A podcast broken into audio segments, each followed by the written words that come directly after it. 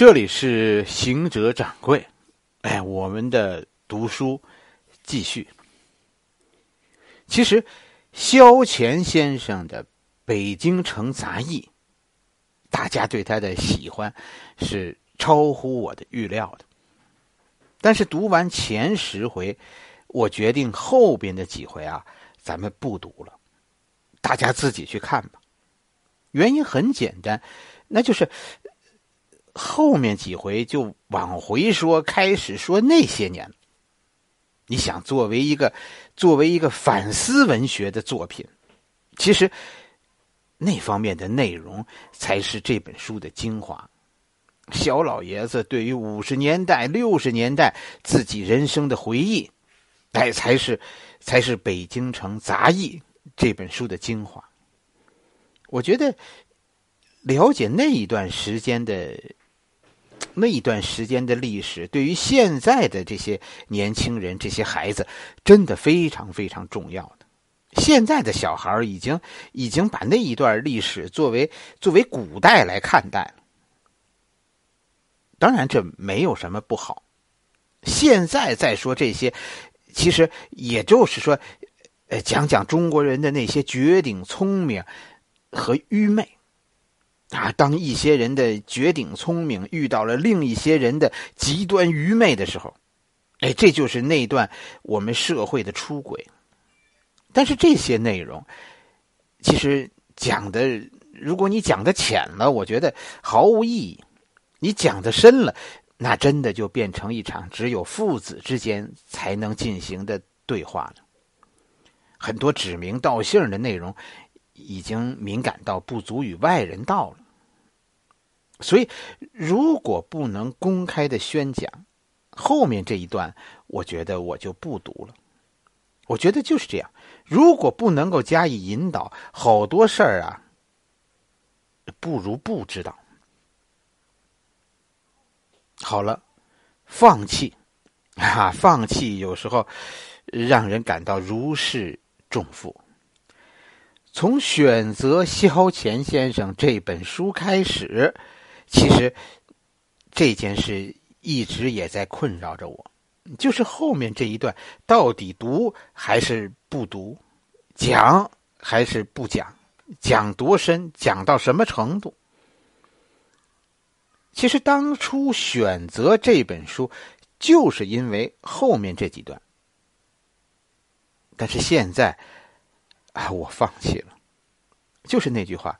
如果我不准备讲，我觉得那我还是不读为好。咱们换一本好书吧，把萧乾先生的这本《北京城杂役》咱们放下，换一本书。从下一回开始，是吧？哎，咱们听北京的这个读书会，咱们下一本书，掌柜给大家讲一个真正的老北京吧。这个北京人有多纯粹？咱们北京，如果你说北京人只能算一百个人，北京只有一百个人这么一个概念，我跟你说，这个人在里面。如果说咱们进一步缩小范围，说北京人，北京人就是一个十个人的概念，这里还有他，甚至于说你极端的啊，北京城北京人就只有一个人的名额。那剩下的这一个人，就是我们马上要讲的这个人。那就是说他的谁呢？我想给大家讲一讲，咱们一起读一读溥仪的《我的前半生》。溥仪的书，爱新觉罗·溥仪。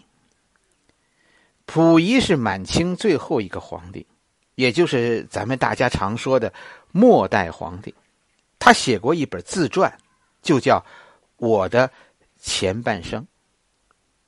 我说过，我不想讲近代史和现代史，主要原因不是因为别的，是因为不了解。这话是真话，这话里充满了真诚。对于这段历史，我很承认我自己的无知。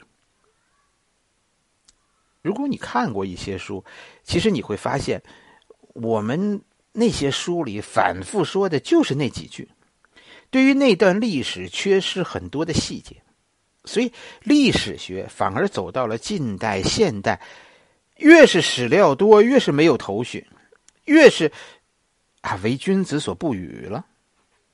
有太多的事情埋藏在所谓的真相当中，有有太多的不确定。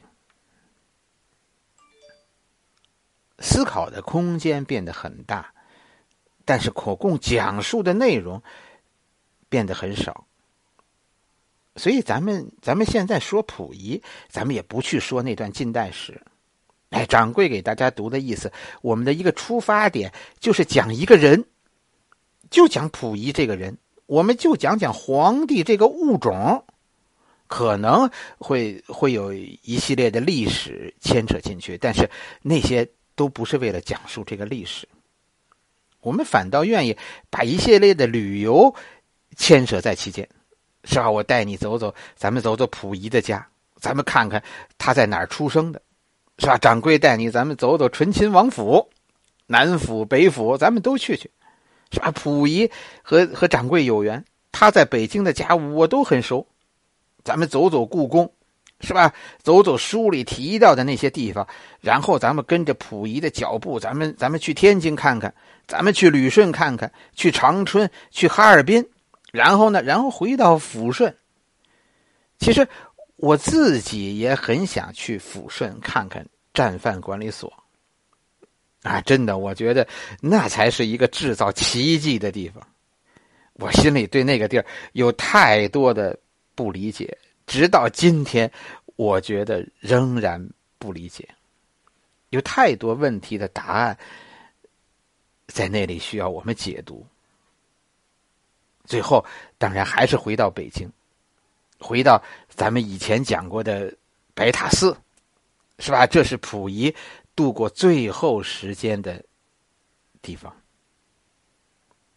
如果时间允许，哎，我愿意把这一回的节目。讲成一个旅游节目，我很想跟大家说说我们这趟旅程的视角。我们不是走进近代史，我们也不谈那些现代史，是吧？我们只说一个人，一个老北京人的一生，他的那些命中注定的蹉跎和无奈，随着他的远去。那是一个朝代，也是北京城的远去。我觉得是重新审视他们那一代人的时候了。这本书对于我自己，我觉得也也特别重要，因为我们在中国咱们的历史上有几百个皇帝，是吧？如果我没记错的话，应该是四百多个，但是。曾经在我们凡人世界生活过，最后埋葬于人民公墓的，就只有这么一位。掌柜以前说过，晋惠帝司马衷，是吧？就是何不食肉糜那位，啊，说过他他的官家蛤蟆和私家蛤蟆的故事。其实这些故事的灵感都是来自于对溥仪这个末代皇帝的解读。真的，当你看懂了，或者说，嗯，你看到了溥仪，你对于皇帝这个物种会有全新的解读。溥仪愿意别人把他看成一个悲剧，他就是这样写自己的回忆录的。很多人都认为这这小子太鬼啊，他这是往自己头上拍砖。逃避承担责任，确实有这可能，因为溥仪这辈子在很多事情上，他确实有罪，而且罪孽深重。但是我很想的说，我很想说一件事情，这个人很了不起，因为他勇敢的给我们讲述了一个皇帝真实的样子。也是在读完他的书以后，掌柜才觉得了解了历史上很多皇帝让人无法忍受的怪诞和和他们的荒唐。你只有了解了溥仪，你才会觉得那些人的行为是可以理解的。我希望这一回的节目能够让让好几个城市的掌柜的听友啊活跃起来，帮助掌柜去去寻找溥仪当年生活过的痕迹。北京、天津、大连、沈阳、长春、哈尔滨。哈哈，我们就不出国了，不去哈巴罗夫斯克，我们也不去啊东京远东军事法庭。在这些城市里面，可能只有北京掌柜很熟悉，是吧？故宫我还算知道，白塔寺、政协这边我我也常走，所以还好。北京我觉得问题不大，是吧？溥仪的这几座房子我还都算是去过。我希望节目开始以后，能够有更多的听友加入我的讲述，给我讲讲溥仪在天津的日子，讲讲那个时候的旅顺，讲讲，哎，尤其是长春的朋友，是吧？后来的伪满洲国就是在你们那边，我相信留下的痕迹现在仍然很多。当然还有还有通化，是吧？南满的中心，这也是这也是关押过溥仪的地方。哈尔滨认为曾经关押过溥仪的地方，据说现在还在。当然，当然，抚顺是重点，是不是啊？有抚顺的朋友没有？抚顺的战犯管理所被溥仪称为再生之地。我相信那里的朋友一定有更多的细节可以讲给大家听。我们一起做一个尝试，让书里的历史在现实中找到根据。掌柜正在办一个栏目，是吧？哎，七嘴八舌这样一个栏目，以后我的节目中会邀请更多的听友加入，我们一起拿起我们的书去发现，拿起我们的相机。我们一起去寻找，拿出我们心中的感动，去捍卫、捍卫历史的真相。我们有一点是共同的，我们都尊敬心中的历史，我们都试图以自己的方式去相信历史。我觉得掌柜是一个媒介，让我们彼此发现、彼此认识。也许我们能多发现一些人呢，多发现一些和我们一样愿意相信历史的人呢。这是一次尝试，掌柜很想走出书房，走到那些历史中去。我在试图听听友们一起的讲述，一起发现，咱们一起走访。我希望这个节目中能听到你的声音。有你拍的照片，有你发掘的历史真相，哎，我把他们都合在一起，变成让更多人相信历史的理由。跟着掌柜走起来，我们去发现、去相信、去信仰。我们不仅仅有书，还有听友们。这几座城市的听友们，掌柜在呼叫你们。北京、天津、大梁、大连、沈阳、长春、哈尔滨。我觉得，随着我们讲述，可能会有更多的人物的家乡被被牵连进来。